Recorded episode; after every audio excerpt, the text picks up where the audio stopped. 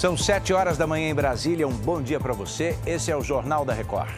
Presidente Lula embarca hoje para a África, na primeira viagem internacional do ano.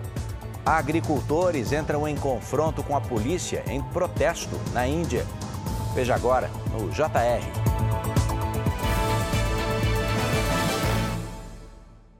Oferecimento Bradesco. Caia na folia, mas não caia na cilada. Olha, o presidente Lula viaja logo mais para cumprir agendas no Egito e na Etiópia. Vamos conversar com Lívia Veiga, que tem as informações direto de Brasília. Quais os compromissos na agenda, Lívia? Bom dia. Oi, Edu, bom dia para você, bom dia a todos.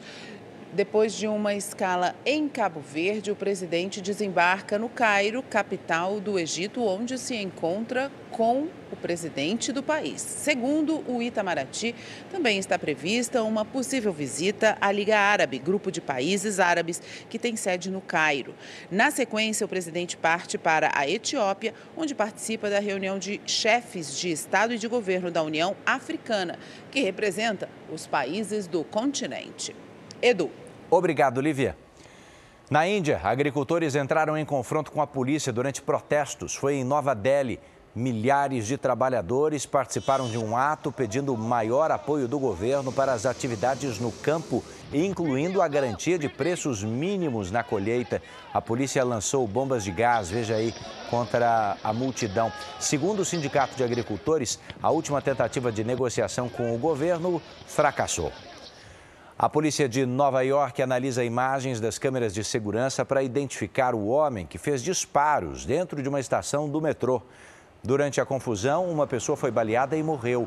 De acordo com a polícia, o motivo do ataque teria sido uma discussão entre dois grupos dentro de um trem. O suspeito chegou a ser visto usando uma máscara de esqui durante a fuga. Outras cinco pessoas ficaram feridas.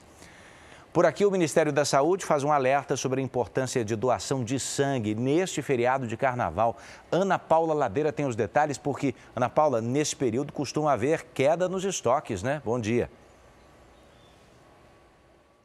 Bom dia, Edu. Exatamente isso. Com o aumento de doenças como a dengue, esse cenário tem sido ainda mais preocupante. Quando a infecção ela é por dengue hemorrágica, o paciente precisa de sangue e de plaquetas. De acordo com a Secretaria Estadual de Saúde do Rio, os hospitais públicos precisam de pelo menos 300 bolsas de sangue por dia. Mas a realidade tem sido bem diferente disso. Edu. Falou e disse, obrigado. Olha, é uma atitude nobre, necessária e salva vidas. Ana Paula Ladeira, direto do Rio de Janeiro.